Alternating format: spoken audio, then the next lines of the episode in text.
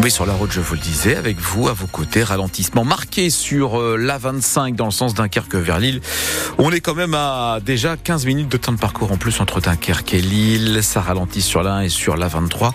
Rien de plus pour le moment. Thomas Schoner, la météo en ce mercredi. Eh bien, c'est de la pluie, mais pour cet après-midi, on y échappe ce matin avec, pour ce matin, même quelques éclaircies qui pourraient arriver, mais sinon des nuages. Et ensuite, à partir de la mi-journée, les averses qui se généralisent pour ce qui est des températures les maximales cet après-midi entre 10 et 11 degrés. Et quand des voleurs se font afficher sur les réseaux sociaux, Thomas, aujourd'hui c'est interdit, mais une proposition de loi pourrait euh, changer les choses. Oui, le mois dernier, un texte a été déposé. L'idée c'est celle-ci, vous volez quelque chose dans un magasin, vous êtes filmé parce qu'il y a une caméra de vidéosurveillance, et eh bien le patron du magasin, s'il le veut, a droit de diffuser les images. Cette proposition de loi, certains commerçants sont pour, certains le font même déjà. Ce commerçant, par exemple, que vous avez rencontré à Arras, à 49 ans, Tony Elsner tient deux magasins à Arras, un de vêtements, un autre de chaussures et d'accessoires de mode. Depuis plusieurs années, il diffuse régulièrement des vidéos des caméras de surveillance où l'on voit les voleurs en pleine action dans ses commerces.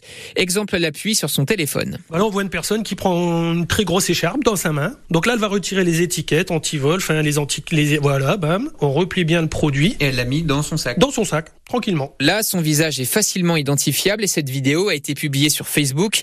Tony ne laisse jamais les images plus de 3-4 jours et le commerçant le fait seulement pour les vols de petits montants où il ne porte pas plainte.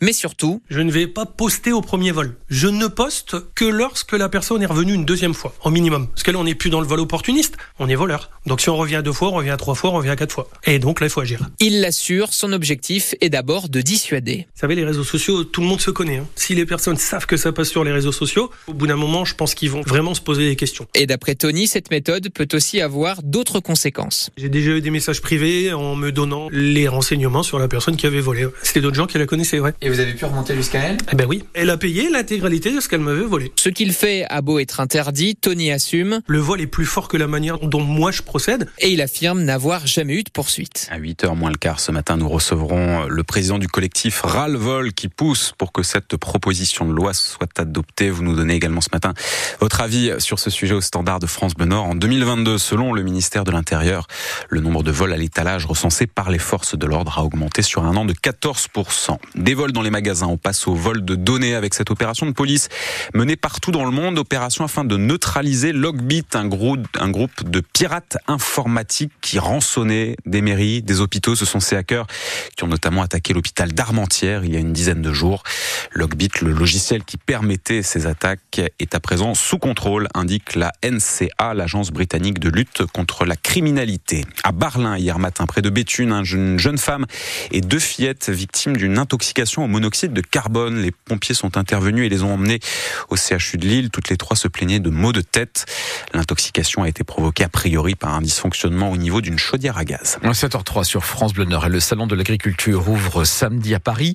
Le gouvernement va-t-il réussir à calmer la grogne? Les jeunes agriculteurs du Nord et du Pas-de-Calais nous disaient hier matin qu'ils attendaient du concret. Les réponses à leurs inquiétudes viendront peut-être de cette conférence de presse à 9h. Gabriel Attal détaillera euh, lors d'une conférence donc face aux journalistes les mesures de la loi d'orientation agricole. Cyril Ardo, on ne va pas deviner à l'avance ce que va annoncer le Premier ministre, mais plusieurs thèmes ont déjà été abordés ces dernières semaines.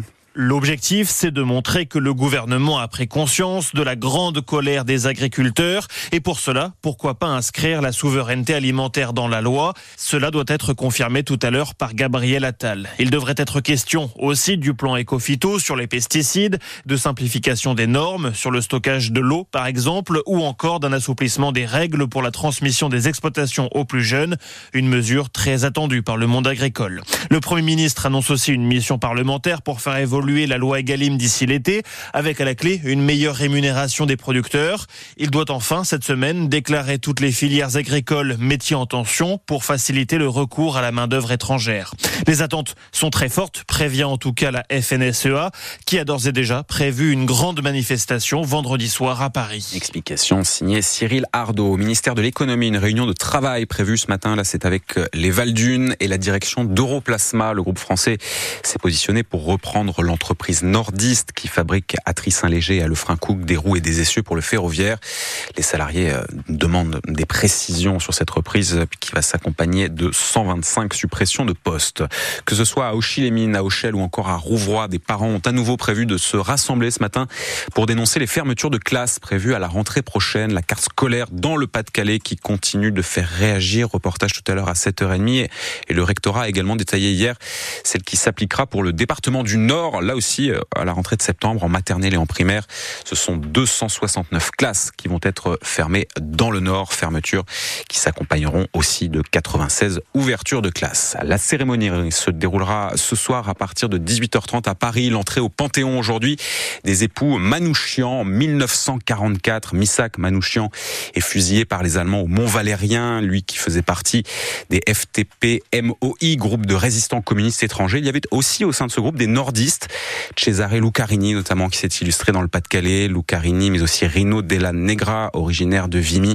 Eux aussi entreront symboliquement au Panthéon puisqu'une plaque avec leur nom y sera apposée. 7h06 sur France de Nord. Alors le match se joue en Hongrie. Thomas, les guerrières de Villeneuve d'Ascq disputent ce soir leur premier match quart de finale de l'Euroleague. leur premier match euh, des quarts de finale, mais aussi leur premier quart tout court, puisque c'est la première fois que les basketteuses de Villeneuve d'Ascq, surnommées donc les guerrières, atteignent ce stade de la compétition. Le SBVA qui affronte donc à 18h en Hongrie le club de Miskolc. Le club espère beaucoup de cette rencontre sur le plan sportif, mais aussi en termes de retombées. Villeneuve d'Ascq est en Coupe d'Europe, premier du championnat de France, et pourtant, côté finance, le SBVA est toujours en quête de partenaires privés. Le président du club, Carmelo Scarna, espère que les choses vont bouger dans les prochains jours. Aujourd'hui, Villeneuve d'Ascq, le SBVA, c'est 55% de privés en partenariat, 45% de, de, de, de collectivités. Les collectivités continuent à nous suivre, mais malheureusement, je le dis, de toute façon, je, je m'en cache pas, je le dis suffisamment haut et fort, et je vais encore appuyer. Performer aujourd'hui dans le sport féminin, c'est paumer du pognon. On arrive, nous, à se sublimer euh, sur le terrain, on n'arrive pas à, à, sublimer tout ce qui se passe à l'extérieur. Il faudrait euh, qu'aujourd'hui, par exemple, le, la problématique euh, télé, on puisse avoir quand même des, droits télé. Aujourd'hui, on n'y a pas droit c'est aujourd'hui être retransmis, enfin la captation et la retransmission, ça coûte du pognon. Aujourd'hui, j'ai un manager général, Christophe, qui euh, se bat euh, d'arrache-pied pour aller chercher les quelques milliers d'euros pour euh, dire que ben, financièrement, la télé ne nous coûte pas plus que, ça ne rentre. Quoi. Le SBVA en quart de finale de l'Euroleague avec donc un espoir de retomber derrière. Ces quarts se disputent en deux matchs gagnants. Match aller ce soir en Hongrie. Le match retour, ce sera mercredi prochain à Villeneuve d'Ascq. En Ligue des Champions, les footballeurs de l'Inter Milan l'Inter Milan ont battu hier soir, oui c'est la ville de Milan, pas de Milan. L'Inter Milan ont battu hier soir 1-0 les Espagnols de l'Atlético Madrid, c'est en huitième de finale aller, le PSV Eindhoven et le Borussia Dortmund ont fait match nul un partout. Ce soir c'est Porto qui reçoit Arsenal, le FC Barcelone joue dans le même temps à Naples, le coup d'envoi à 21h.